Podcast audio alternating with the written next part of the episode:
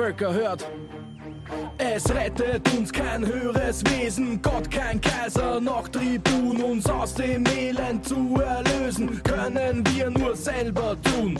Herzlich willkommen zu Das politische Quartett, der Podcast gegen Notstandspolitik, weil wir drüber reden können, ehrliche Fragen, ehrliche Antworten und weil wir drüber reden müssen. Herzlich willkommen zum Politischen Quartett, dem Podcast von uns Sozialdemokratinnen und Gewerkschafterinnen gegen Notstandspolitik. Im Herbst äh, ist üblicherweise die Jahreszeit, wo es hunderte Berichte darüber gibt, irgendwie was auf den sogenannten Fluchtrouten rund um Europa passiert, wo es äh, permanent die Statistiken gibt, wie viel mehr oder wie viel weniger Flüchtlinge in einem bestimmten Jahr in Österreich oder in ganz Europa ankommen sind. In Österreich ist interessanterweise die Anzahl der Asylanträge zum dritten Mal hintereinander gesunken, was eigentlich, finde ich, ein sehr negatives Zeichen für unser Land ist, weil es schlicht und einfach heißt, wir sind so scheiße zu Menschen, die zu uns kommen wollen, dass keiner mehr zu uns will, während es in andere Länder gleichzeitig steckt. Das Thema ist schlicht und einfach Festung Europa, Regime des Schreckens, manche würden auch Regime des Terrors sagen, wenn man an bestimmte Grenzen denkt. Wir werden uns damit auch noch beschäftigen in den vier Folgen dieser Podcast-Serie, die sich wie immer am Überthema widmet. An dem Mikros für euch sind heute Malise, Sigi und Stefan und Axel. Ja, ich habe äh, hab persönlich eine Fluchtgeschichte, die nicht mir als Person betrifft, aber ich komme aus einer jüdischen Familie und da gibt es einen höchst interessanten Unterschied.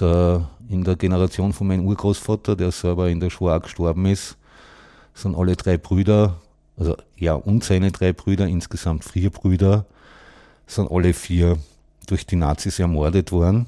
Die vier Schwestern haben alle überlebt.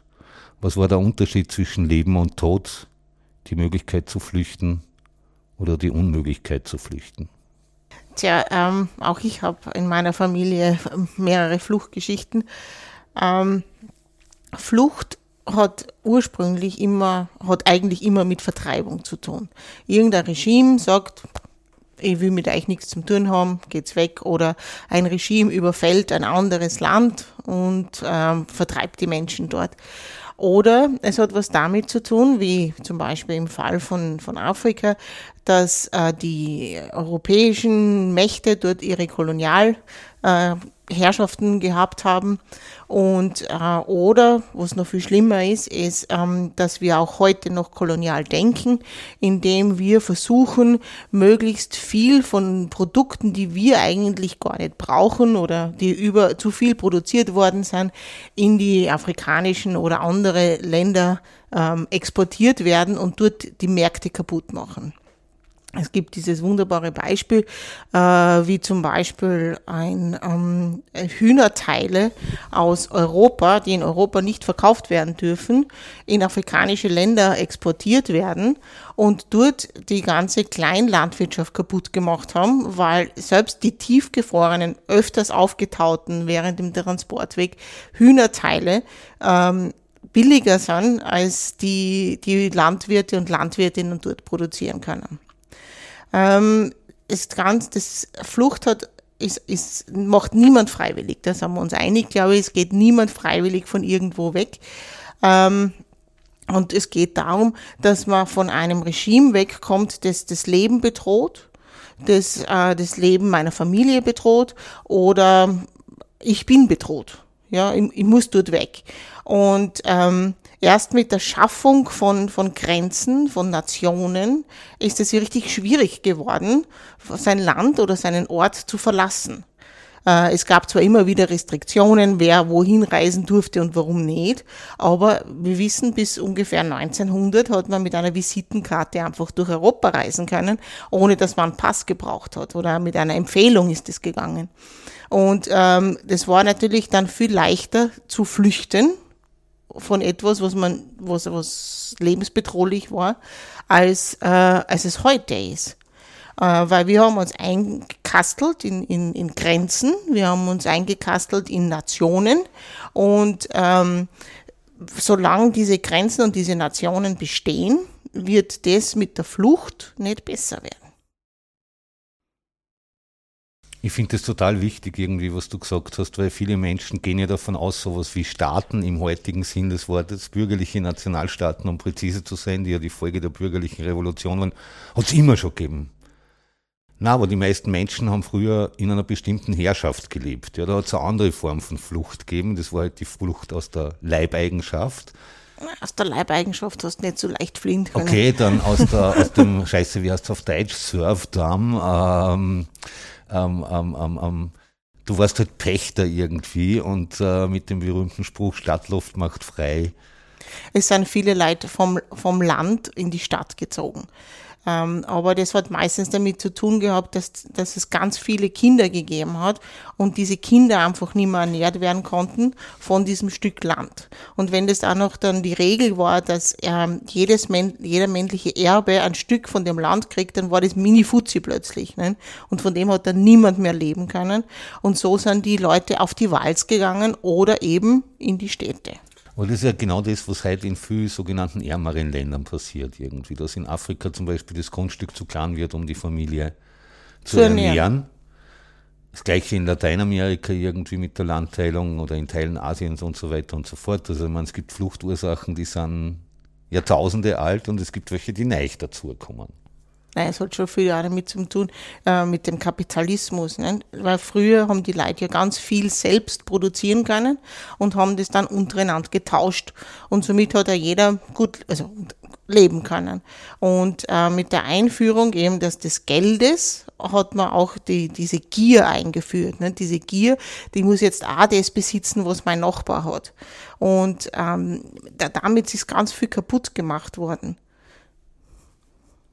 Ich möchte vielleicht zwei Dinge dazu einbringen. Das eine ist, dass Subsistenzlandwirtschaft eben es de facto nicht mehr gibt, ja, sondern es ist alles auf Cash Crops ausgerichtet, auf ich, muss Kaffee machen oder Kakao, das muss exportiert werden. Das ist die, die eine Geschichte, wo man eben, wo eben ganz, ganz viele Länder, die das früher nicht waren, jetzt auf den Kapitalismus und das äh, neoliberale Handelssystem angewiesen sind. Und das funktioniert aber für viele nicht, wie wir wissen. Und ein anderer Punkt ist, dass wir ja natürlich Jahrzehnte um Jahrzehnte gesehen haben, wo Entwicklungsdekaden eine nach der anderen dahingegangen ist und es eigentlich keine Perspektiven für die Menschen geben hat und immer noch nicht gibt. Ja. Also äh, Migration und Flucht sind mittlerweile Perspektiven. Ja. Also eine Möglichkeit, ein gutes Leben, wenn schon nicht für mich, weil ich weiß nicht, ob es ausgeht, dann zumindest für die, für die Nachkommen zu schaffen. Ja. Weil ich weiß, dass das in dem sogenannten Entwicklungsland, in dem ich jetzt vielleicht lebe, vielleicht so nicht funktionieren wird. Ja. Es, es war aber schon ähm, dieses vom Land weggehen, in die Stadt gehen, mhm. ähm, das war schon immer auch damit verbunden, mit, mit dem Gedanken, ein besseres Leben führen zu können. Genau. Weil man darf natürlich mhm. nicht vergessen, zu Hause auf dem, auf dem Bauernhof, da hat der Vater das Regime gehabt und der war der, der als, erst, als erster gegessen hat. Und das war der, der alles bestimmt hat. Und speziell für Frauen war das ganz brutal. Und was war die Möglichkeit, dem Ganzen zu entkommen, indem man in die Stadt geht? Nur, dass es halt in der Stadt dann noch schlimmer war. Aber das haben sie am Land noch nicht gewusst. Aber es war schon auch dieser, dieses Flüchten aus, aus dieser Unterdrückung und, und der Misshandlung, die da einhergegangen ist damit. Ja, ich bringe vielleicht noch äh, den Punkt der Klimakrise mit ein, mhm. ja, weil der ist ja schon relativ neu und kommt in der UNO-Flüchtlingskonvention ja noch nicht vor. Es gibt aber Bestrebungen von ähm, Fluchtexpertinnen, ähm, das quasi reinzubringen in die Flüchtlingskonvention. Schauen wir mal, wie sich das ausgeht. Derzeit schaut es nicht so aus, aber ich denke, in Zukunft äh, werden, und wir sehen es ja jetzt auch schon, dass viele äh, Menschen aufgrund äh, ihrer Armut oder auf, aufgrund des Verlustes der Lebensgrundlage quasi, die durchs Klima beeinflusst wird, fliehen müssen. Wir haben Ende des 19. Jahrhunderts aus Böhmen und Mähren eine riesengroße Fluchtbewegung gehabt. Einfach deswegen, weil dort ähm, aufgrund von Wetterkapriolen ähm, nicht geerntet werden konnte. Nicht? Wir, wir erinnern uns an Irland mit der Kartoffelkrise. Da sind ja ganz viele Menschen ausgewandert. Also es ist dieses, ähm, ich glaube, also ich bin jetzt keine Fachfrau in diesem Thema oder sonst irgendwas, ähm, aber ich glaube, dass der Leidensdruck schon sehr hoch sein muss, mhm. ähm, dass man sagt, okay, ich gehe jetzt und ähm, wenn man das sieht, dass man in einem Land lebt oder auf einem Stück Land lebt, wo, wo ich immer nur Hunger habe und wo man immer nur kalt ist. Und ich höre aber davon, dass es, keine Ahnung, in Wien ähm, ist es warm und es gibt was zu essen, dann ist es meiner Meinung nach nur ein logischer Schluss, dass ich dann dorthin gehen will, oder? Hm. Und es stimmt schon, wenn es das immer gegeben hat, Wetterkapriolen und, und äh, auch Flucht wegen Klima, dass das halt jetzt immer und immer mehr wird. Also klimabedingte Migration und klimabedingte Flucht wird massiv mehr, obwohl man da halt immer differenzieren muss zwischen dem, was geht langsam, ja, also wo es dann eher Migration ist, oder wo einfach direkt äh, nach einer Umweltkatastrophe Flucht passiert. Ja. Der unheimlich kluge und von mir sehr geschätzte Schurli Tanzer hat einmal gesagt, kein Mensch verlässt seine Heimat ohne Grund. Und ich glaube, es ist total wichtig, dass einem das klar ist irgendwie, weil ja in der öffentlichen Diskussion immer so unterschieden wird zwischen den, den armen und gerechtfertigten politischen Flüchtlingen und den bösen Wirtschaftsflüchtlingen. Und dann kommen wahrscheinlich in Zukunft die noch böseren Klimaflüchtlinge, äh, was für mich vollkommen unlogisch ist, weil am Ende des Tages ist es doch kein Unterschied, warum ich tot bin irgendwie. Ob mir jetzt einer da schierst zu Tode vergewaltigt, ob ich verhungere oder ob die Insel absauft mit mir, auf der ich lebe, wo ist der Unterschied irgendwie? Am Ende steht der Friedhof, falls du überhaupt das Glück hast, auf dem Friedhof zu landen, nebenbei bemerkt. Ein Aspekt möchte ich nur einbringen, weil das, weil das meiner Meinung nach ein Riesenskandal ist in Österreich. Im Gegensatz zu internationalen Usancen akzeptiert Österreich Kriegsdienstverweigerung nicht als Fluchtgrund, also sprich als als Rechtfertigung für die Gewährung von Asyl. Und gerade in Zeiten, wo Kriege wieder näher an uns heranrücken, glaube ich, ist das auch ein Thema. Und ich verstehe jeden zutiefst, der sagt, hey, ich lasse mich nicht für meinen Kapitalisten da schießen, bloß weil der gerade Krieg gegen die Kapitalisten in einem anderen Land führt. Irgendwie, weil in Wirklichkeit sind es beide Arschlöcher. Und wie es die Malis vorher gesagt hat, wir sind eingekerkert von den nationalen Grenzen, die die Herrschenden rund um uns errichtet haben. Aber eigentlich haben ja wir, mit wir meine ich jetzt sehr abstrakt einmal die Arbeiterinnenklasse, wir haben überall auf der Welt die gleichen Interessen, egal wo wir geboren sind, auf welchem Kontinent, mit welcher Hautfarbe, mit welcher Religion, mit welchem Geschlecht, wir haben das Interesse an einem guten Leben. Aber wir haben nicht das Interesse für die Profite der Reichen und Superreichen zu verrecken. Es, es ist ja auch eine Schande, eine wahre Schande für Österreich. Ähm, ein Land, das genau weiß, was, wenn man, wenn man flüchten muss, was das bedeutet. Mhm. Ja? Wir wissen, das ist nicht lang her, ja, dass Juden und Jüdinnen und, und andere Verfolgte ähm, das Land haben verlassen müssen und das auch noch unter Zuständen, dass wir denen alles abgenommen haben, damit, damit sie ja nichts besitzen, damit sie ja niemand aufnimmt. Ja, und ähm, das heißt, in, in unserer Geschichte ist es ganz tief verankert, dass, dass wir eigentlich wissen, was es bedeutet, jemanden auf die Flucht zu schicken. Und wir kennen alle diese dramatischen Geschichten, die dann passiert sind, äh, von denen, die glücklicherweise überlebt haben und von jenen, die auch auf der Flucht die Flucht nicht überlebt haben oder wenn sie nicht flüchten konnten, in Konzentrationslagern ermordet worden sind. Also wir müssten, also wir müssten das ja genau verstehen, was das bedeutet, wenn man jemanden zwingt, auf die Flucht zu gehen. Und gleichzeitig auch wissen, was es heißt, zurückgewiesen zu werden. Weil genau, genau, das, was jetzt Österreich, was die ganze EU macht, ist das, was damals die ach so menschenrechtsfreundliche Schweiz und Schweden gemacht haben irgendwie. Weil Schweiz und Schweden haben prinzipiell weder Juden und Jüdinnen noch Menschen, die aus politischen Gründen, also das waren halt Gewerkschafterinnen, Sozialdemokratinnen, andere Linke und so weiter, haben beide zurückgewiesen an ihren Grenzen, haben beide zurückgewiesen in den Tod. Und darauf basiert doch die äh, Genfer Flüchtlingskonvention eigentlich, genau. nicht auf dieser Geschichte. Ja, nur so nebenbei. Die war die historische Lehre draus, mhm. aber momentan dann alle so, wie wenn das Papiermaché war. Ja.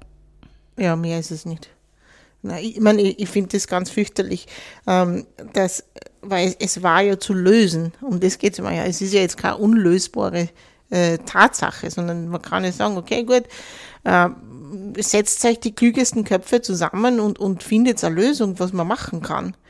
Ähm, zum Beispiel, man könnte aufhören mit Waffenlieferungen. Ganz eine leichte Sache. Dann gibt es diese Kleinkriege nicht mehr, wo, wo Menschen ermordet werden, wo Kinder dazu gezwungen werden, Soldat zu werden. Ähm, also es ist nicht so schwierig, dass man das löscht, äh, löst, natürlich. Aber man konnte endlich anfangen, was gegen die Klimakatastrophe zu tun. Das war ganz wichtig. Denkt, die, die, die, die ursprünglichen Klimafluchtbewegungen vor, sagen wir mal, Pi 3000 Jahren, damals unter dem Namen Völkerwanderung, die die Auslöser von Völkerwanderungen waren ja in Wirklichkeit, dass ganze Stämme oder ganze Völkerschaften kein gutes Leben mehr führen können haben in der Gegend, wo sie halt ursprünglich gewohnt haben und dann tausende Kilometer woanders hinzogen sind, nämlich tatsächlich auf der, auf der Suche, wo finde ich freies Land und wo finde ich gutes Land, das es uns ermöglicht zu leben. Damals hat man nichts tun können gegen das, weil das war ein natürlicher Klimawandel halt im Zuge von, keine Ahnung, Eiszeit, Zwischeneiszeit, was auch immer damals zu Ende gegangen ist. Äh, heute wissen wir genau, was wir tun konnten, ja. damit zumindest es nicht mehr so dramatisch schnell weitergeht, wie es momentan passiert. Und wir scheißen drauf, ganz ehrlich. Mhm. Man darf nicht vergessen, es waren ja auch ganz normale Wanderungen. Man weiß ja von, von, von den Stämmen in, in den USA, das war ganz normal für die, dass die das ganze Jahr gewandert sind. Für die, die Nomaden in, in, in Nordafrika, das war ganz normal. Die sind halt immer gewandert und immer mit ihren Tieren und so, damit die Tiere das optimale Futter finden. Und das war ganz normal. Bis auf die Idee gekommen sind, die Europäer auf die Idee gekommen sind, dass sie Lineal nehmen und da irgendwo in der Wüste eine, eine Linie ziehen und dem Land einen Namen geben. Und die Linie hast jetzt Grenze. Genau. Also das ist ja komplett pervers in Wirklichkeit. Ja, und diese Grenzen sind immer tödlicher geworden. Ja. Absolut, ja. ja. Und vor, vor allem diese Grenzen haben ja erst überhaupt ermöglicht, dass sich innerhalb dieser Grenzen irgendjemand aus irgendeinem Grund bemüßigt gefühlt hat, der Herrscher der dort zu werden. Weil früher gab es halt da Stämme, die sind durch die Gegend gezogen, haben sie auch bekriegt, eh klar, ne? Aber ähm, jetzt ist es halt so, jetzt gibt es einen Präsidenten, gewählt oder nicht gewählt oder pseudo gewählt, ähm, und, und diese eine Person übt die gesamte Macht aus über alle die, die eigentlich zu oft einmal gar nicht dort sein wollen, weil sie wollten eigentlich weiterziehen mit ihren Ziegen oder mit ihren Pferden oder ihren Kamelen, weil dort eigentlich die Oase ist, aber das ist jetzt im Nachbarland. Das heißt, einer der entscheidenden Punkte war in Wirklichkeit der Übergang vom Gemeineigentum zum Privateigentum, Absolut. weil erst damit ist die Notwendigkeit oder damit ist Besitz entstanden und mit Besitz ist die Notwendigkeit entstanden, Grenzen zu ziehen, meinen Besitz nach außen zu schützen. Genau. Und das ist in Wirklichkeit was uns momentan alle erfolgreich, nicht alle zum Glück irgendwie, aber was vielen von uns erfolgreich eingeredet wird, ihr müsst doch Österreichs Besitz schützen. In Wirklichkeit geht es nicht um unseren Besitz, geht es nicht um den Besitz von 99 Prozent der Menschen in Österreich, sondern geht es um den Besitz von A Prozent der mhm. Menschen in Österreich. Weil ich meine, wenn ich mir das anschaue, wir sitzen jetzt gerade bei mir daheim und nehmen auf, mein Besitz, mein größter Besitz ist da drum meine Büchersammlung. Äh, den werden, die werden relativ wenig Menschen haben wollen, die aus einem anderen Land zu uns kommen irgendwie. Äh, das heißt, das will uns keiner wegnehmen, aber dass man vielleicht ein bisschen von dem Vermögen gewisser Familien wie Porsche, Piech, Mateschitz oder so brauchen, um allen, nicht nur Menschen, die auf der Flucht zu uns kommen, sondern auch ganz vielen Menschen, die jetzt schon in Österreich sind, nachdem die Armut permanent steigt, dass wir, dass wir ein bisschen was von dem Besitz brauchen, um denen alle ein menschenwürdiges Leben zu ermöglichen. Ja, nur ich habe kein Interesse, denen ihren Besitz zu schützen. Warum soll ich denen ihren Besitz schützen, der in Wirklichkeit nur die Folge der Ausbeutung von ganz vielen Generationen von arbeitenden Menschen ist? Man könnte ja ganz ein bisschen weniger für Propaganda ausgeben, so wie die letzte Regierung das ja getan hat und da gefälschte oder sehr freundliche äh, Studien für unpackbar viel Geld in Auftrag gegeben hat, wo man ganz viele Menschen damit wirklich helfen hätte können. Oder weniger aufrüsten. Das war eine ganz eine großartige Idee. Oder die Waffenproduktion in Österreich umstellen auf sinnvolle Produkte. Ah, da wird der Herr Glock nicht sehr glücklich sein. Ah ja, ich denke jetzt da eher, ich meine, der Herr Glock ist wahrscheinlich nur relativ klein, aber der macht ein paar Pistolen, aber da ein paar Kilometer weiter drüben, wo man sitzen sitzt, sitzt General Dynamics. Früher war es die Steyr Panzerproduktion. Immer an das sind die, die wirklich die krassen Sachen produzieren. Oder Steyr Sturmgewehr. Übrigens in allen Konfliktregionen der Welt nach der Kalaschnikow das zweitbeliebteste Waffe. Ja. Natürlich offiziell verdient Österreich gar nichts damit, weil das wird alles in Lizenzproduktion in Australien hergestellt. Aber dummerweise landen die Lizenzgebühren dann doch irgendwie in Österreich. Österreichs Waffen, Österreichs Geld morden mit in aller Welt, wie es so schön heißt. Ja, das war der Einstieg in unsere neue vierteilige Serie zum Thema äh, Festung Europa, ein Regime des Schreckens. Und ich glaube, schon bei der Einleitung hat man gesehen, dass das mehr als nur erschreckend ist. In den nächsten zwei Folgen werden wir uns mit zwei konkreten Beispielen auseinandersetzen, nämlich mit der sogenannten Balkanroute und andererseits mit Lampedusa, also mit zwei konkreten Grenzen, die in vielen Köpfen sind, weil sie ja permanent in die Medien präsent sind. Äh, wir freuen uns, wenn euch unser Podcast gefallen hat, dann verbreitet es weiter. Ihr findet es auf die ganzen Podcatcher, wie diese Dinger heißen, auf unserer Website auf widerstand.at. Wenn ihr Rückmeldungen habt, könnt ihr uns da einfach eine Rückmeldung hinterlassen oder ihr könnt uns natürlich auch einfach mailen an kontakt auf widerstand.at und damit verbleiben wir bis zum nächsten Mal schon wieder mit einem herzlichen Auf, auf Widerstand. Widerstand. Völker hört. Es rettet uns kein höheres Wesen, Gott kein Kaiser, noch Tribun, uns aus dem Elend zu erlösen, können wir nur selber tun.